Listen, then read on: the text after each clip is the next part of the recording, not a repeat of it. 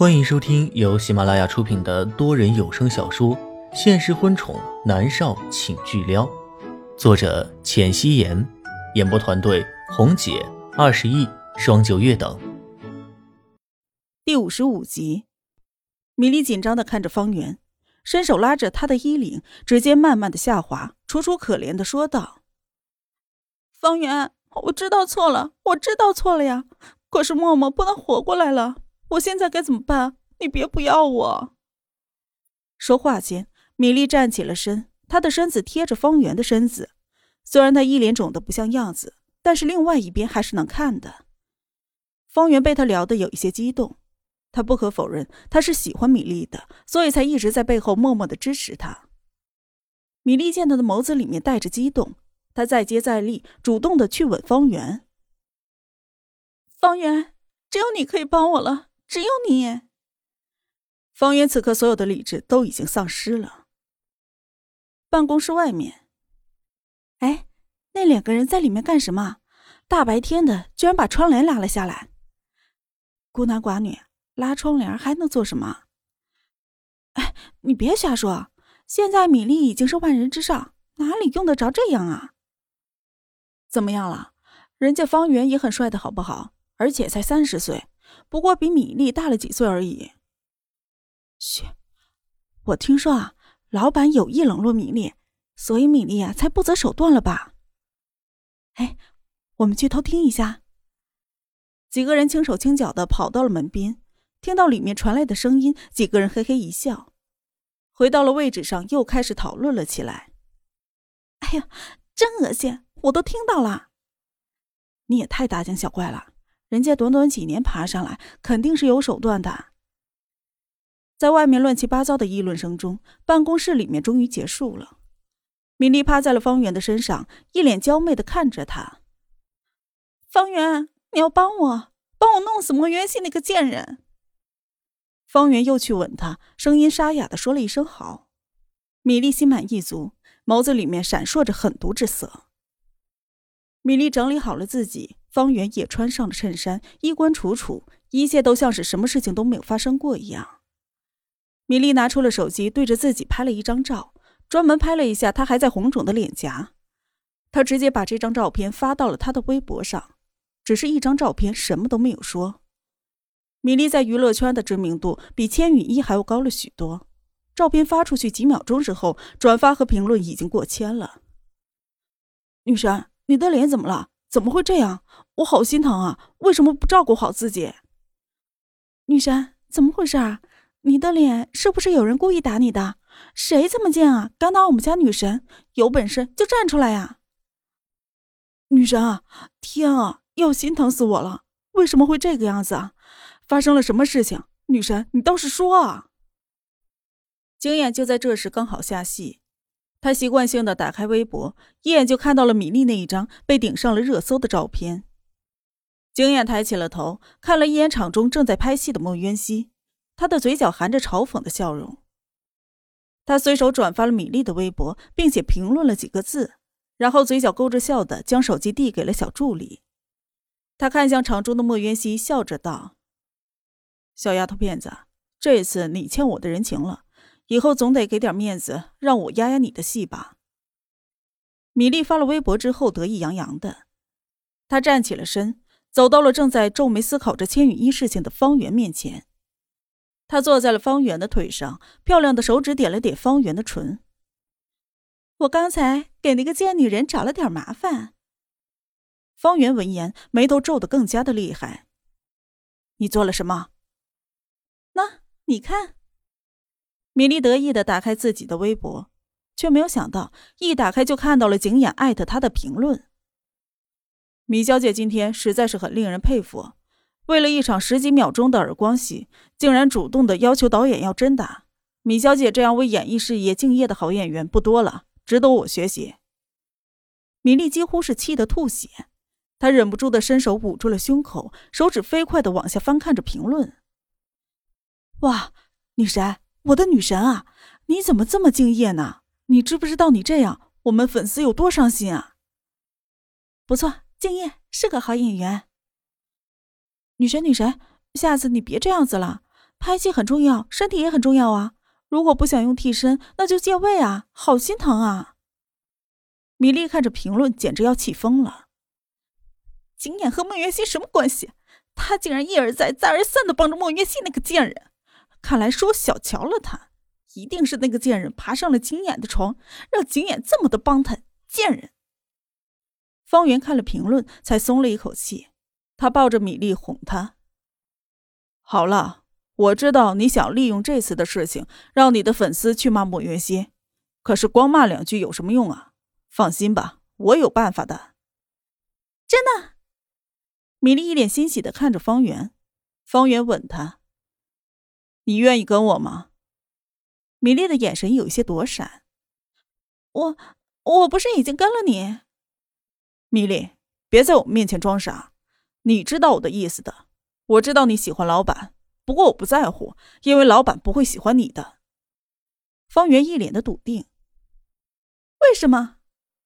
米莉不甘心的道：“因为你的出身，老板的义父是不会允许他的干儿子娶一个需要靠老板才能上位的戏子。”方圆实事求是的说道：“那默默呢？默默在出道之前是云城有名的名媛，他父亲是云城德高望重的文人，他母亲是大学教授。你觉得呢？”米莉沉默着，咬紧牙关。可是那又如何？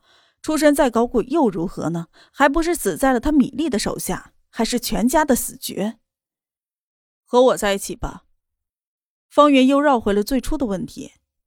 米莉的思绪被拉回，我需要时间考虑。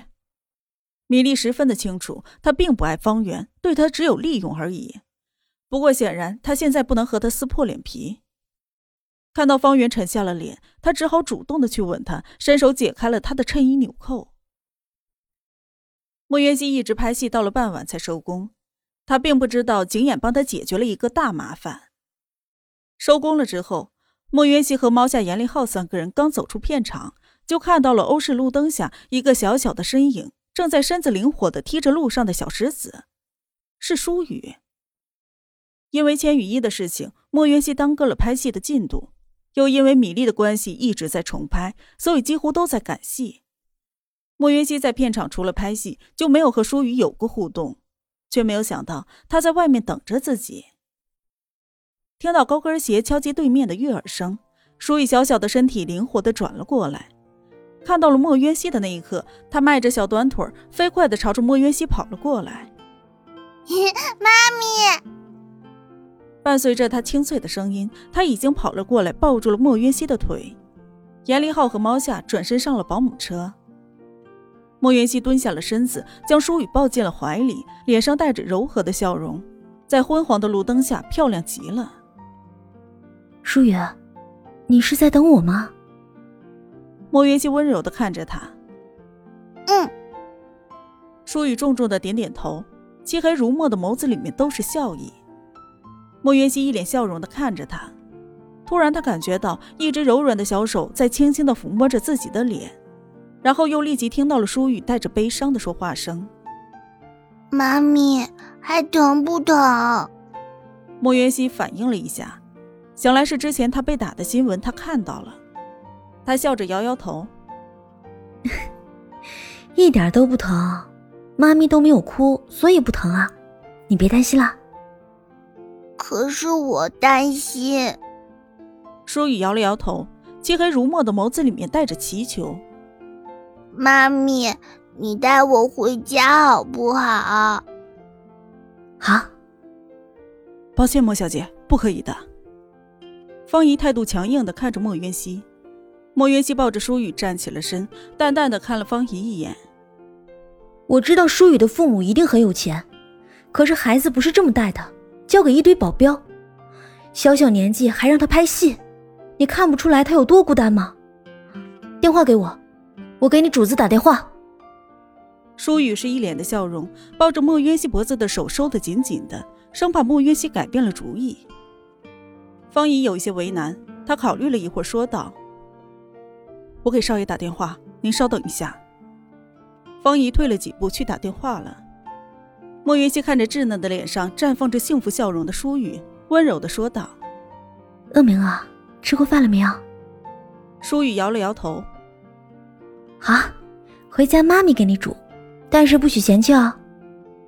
莫元熙温柔的笑笑，每次对着这个孩子，他总是情不自禁的要将自己最温柔的一面全部都露出来。好，舒雨笑着点点头。莫元熙笑了。